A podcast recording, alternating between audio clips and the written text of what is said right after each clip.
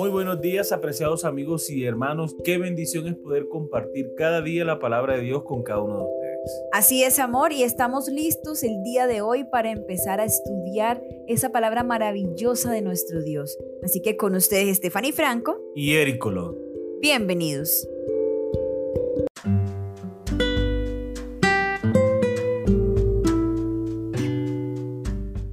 Martes 26 de enero.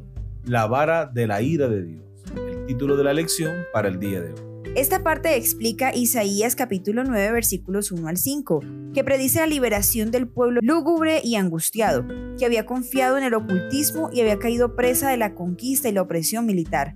Tú quebraste el cetro de su opresor como en el día de Madián. Isaías capítulo 9 versículo 4. Lee los sufrimientos del pueblo de Dios según muestran los versículos anteriores. Compara con las maldiciones de Levítico capítulo 26 versículo 14 al 39. ¿Por qué castigó Dios a su pueblo por etapas y no de una sola vez? ¿Qué indica esto acerca de su carácter y sus objetivos? Isaías capítulo 9 versículos 1 al 5. Mas no habrá siempre oscuridad para la que está ahora en angustia tal como la aflicción que le vino en el tiempo que livianamente tocaron la primera vez a la tierra de Zabulón y a la tierra de Neftalí.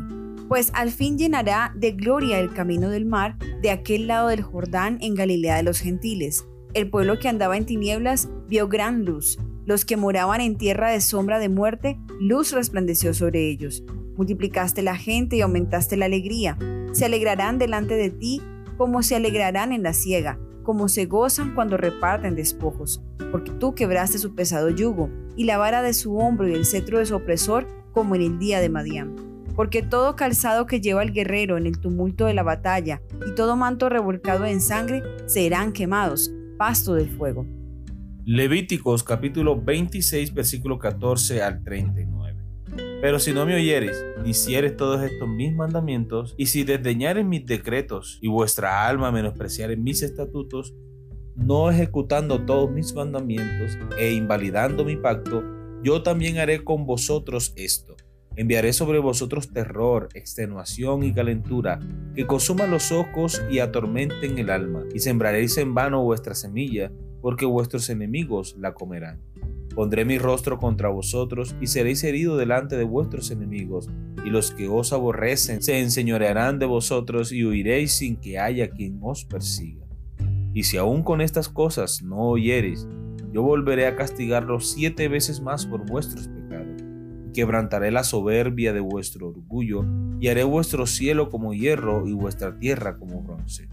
Vuestra fuerza se consumirá en vano, porque vuestra tierra no dará su producto y los árboles de la tierra no darán su fruto. Si anduviereis conmigo en oposición y no me quisieres oír, yo añadiré sobre vosotros siete veces más plagas según vuestro pecado. Enviaré también contra vosotros bestias fieras que os arrebaten vuestros hijos y destruyan vuestro ganado y os reduzcan en número y vuestros caminos sean desiertos. Y si con estas cosas no fuereis corregidos, sino que anduviereis conmigo en oposición, yo también procederé en contra de vosotros, y os heriré aún siete veces por vuestros pecados. Traeré sobre vosotros espada vengadora, en vindicación del pacto. Y si buscareis refugio en vuestras ciudades, yo enviaré pestilencia entre vosotros, y seréis entregados en manos del enemigo. Cuando yo os quebrante el sustento del pan, cocerán diez mujeres vuestro pan en un horno, y os devolverán vuestro pan por peso, y comeréis y no os saciaréis. Si aún con esto no me oyereis, sino que procediereis conmigo en oposición, yo procederé en contra de vosotros con ira, y os castigaré aún siete veces por vuestros pecados. Y comeréis la carne de vuestros hijos, y comeréis la carne de vuestras hijas. Destruiré vuestros lugares altos, y derribaré vuestras imágenes, y pondré vuestros cuerpos muertos sobre los cuerpos muertos de vuestros ídolos, y mi alma os abominará. Haré desiertas vuestras ciudades, y asolaré vuestros santuarios, y no oleré la fragancia de vuestro suave perfume. Asolaré también la tierra, y se pasmarán por ello vuestros enemigos que en ella moren. Y a vosotros os esparciré entre las naciones, y desenvainaré espada en pos de vosotros, y vuestra tierra estará asolada, y desiertas vuestras ciudades. Entonces la tierra gozará sus días de reposo todos los días que esté asolada, mientras vosotros estéis en la tierra de vuestros enemigos, la tierra descansará entonces y gozará sus días de reposo. Todo el tiempo que esté asolada descansará por lo que no reposó en los días de reposo cuando habitabais en ella. Y a los que queden de vosotros infundiré en sus corazones tal cobardía en la tierra de sus enemigos, que el sonido de una hoja que se mueve los perseguirá y huirán como ante la espada, y caerán sin que nadie los persiga. Tropezarán los unos con los otros como si huyeran ante la espada, aunque nadie los persiga, y no podréis resistir delante de vuestros enemigos y pereceréis entre las naciones y la tierra de vuestros enemigos os consumirá. Y los que queden de vosotros descenderán en las tierras de vuestros enemigos por su iniquidad y por la iniquidad de sus padres, decaerán con ellos. Muy bien, recordemos la pregunta. ¿Por qué castigó Dios a su pueblo por etapas y no de una sola vez? ¿Qué indica esto acerca de su carácter y sus objetivos? Bueno, pienso que el Señor no los castigó de una sola vez porque él esperaba que con al menos un castigo que ellos recibieran, ya ellos reaccionaran y cambiaran su actitud. El Señor era paciente con ellos y no deseaba hacerles mal, simplemente permitía que llegaran a ellos las consecuencias de su pecado de a poquitos, de modo que ellos pudieran pensar, bueno, me pasó esto porque estoy lejos de Dios, vamos a volver a Dios. El Señor esperaba que esa fuera la actitud de su pueblo y esto demuestra en el Señor el carácter de amor, su carácter de amor con nosotros, lo paciente que quería ser con su pueblo, su deseo de que su pueblo cambiara y pudiera seguir el camino que lo llevara realmente a la felicidad. Ahora bien, hay algo que es importante que nosotros podamos entender. Y es que lo único que hacía Dios para que ellos recibieran sus castigos y la opresión de los otros pueblos alrededor era que el Señor retiraba su protección. ¿Por qué retiraba su protección? Porque ellos no querían recibirla, porque no estaban obedeciendo el pacto ni guardando los mandamientos y ordenanzas que Dios había mandado. Al no obedecer, pues Dios retira su protección, su bendición y quedan expuestos a todos los peligros de las naciones circundantes, de las fieras del campo, del duro trabajo, porque es que la bendición de Dios es la que hace de nuestra vida más llevadera. Cuando el pueblo se rehúsa a obedecer, a adorar a Dios, entonces naturalmente viene la consecuencia de vivir una vida alejado de Dios.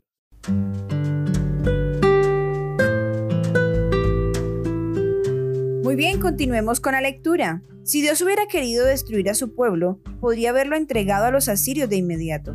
Pero es paciente, no queriendo que ninguno perezca, sino que todos procedan al arrepentimiento, como está en 2 de Pedro capítulo 3 versículo 9.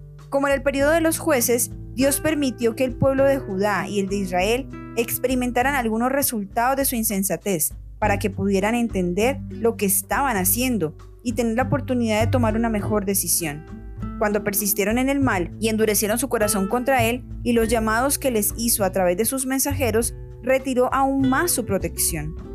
Pero ellos continuaron rebelándose. Este ciclo se repitió en una espiral descendente hasta que Dios no pudo hacer nada más. Vamos a leer Isaías capítulo 9 versículo 8 al capítulo 10 versículo 2. ¿De qué pecados es culpable el pueblo? ¿Contra quién los cometió? ¿Quién es culpable entre ellos? Isaías capítulo 9 versículo 8 hasta el capítulo 10 versículo 2.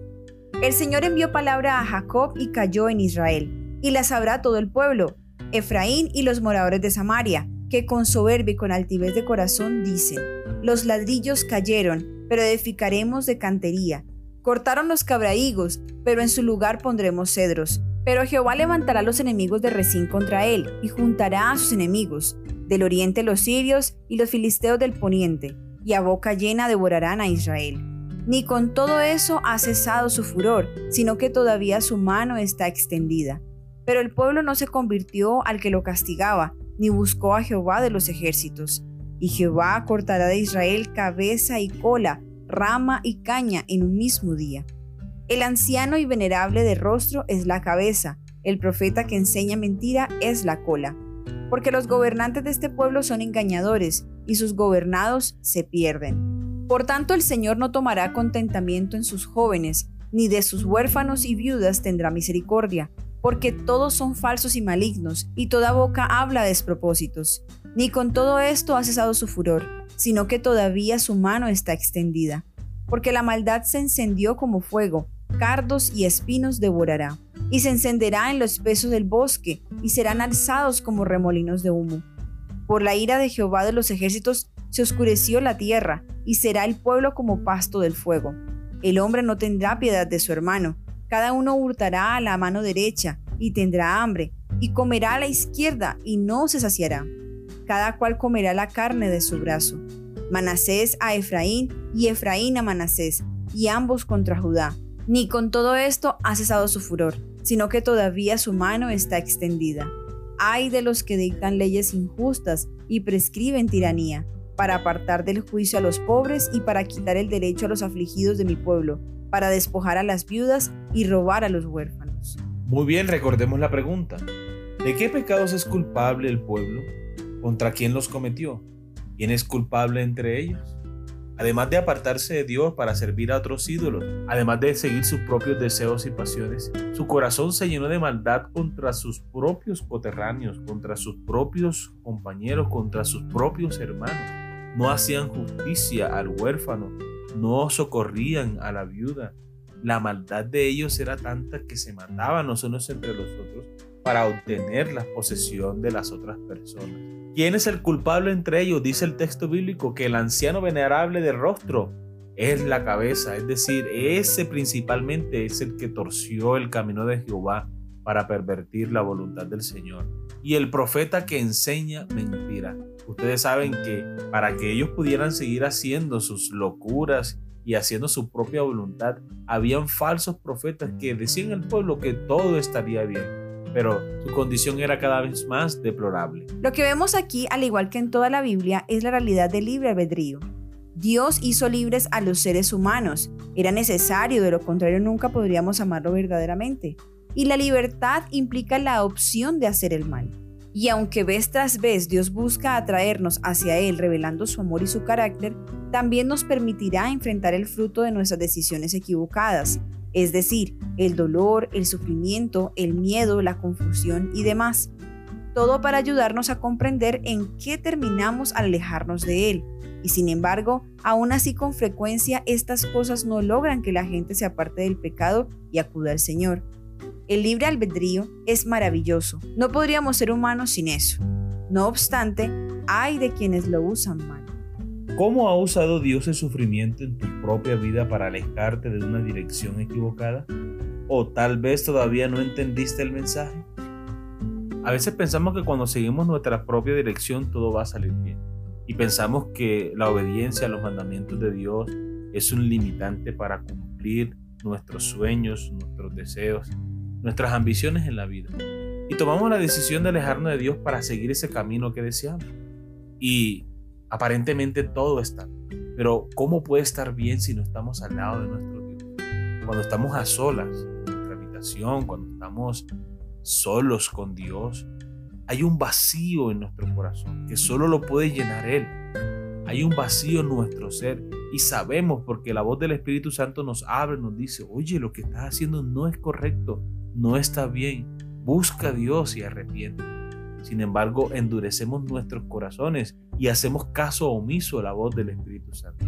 El ignorar el llamado de Dios nos lleva a tomar malas decisiones, malas decisiones que luego traen consigo sufrimientos, consecuencias que bien podríamos haber evitado si hubiésemos escuchado la voz de Dios. Es posible que muchas personas estén viviendo apartadas de Dios y que aparentemente todo esté bien. Pero cuando el Señor venga por segunda vez, ¿qué esperanza tendremos de salvación y de vida eterna? Solo en Cristo Jesús nosotros podemos encontrar esperanza de salvación y vida eterna. Solo Cristo Jesús puede llenar ese vacío existencial en nuestra vida y darnos la paz que proviene de Dios. Amén. Muy bien, queridos amigos y hermanos, hemos llegado al final de nuestra lección para el día de hoy. Esperamos haya sido de gran bendición para ustedes como lo ha sido para nosotros. Les esperamos mañana para una nueva lección. Que Dios les bendiga.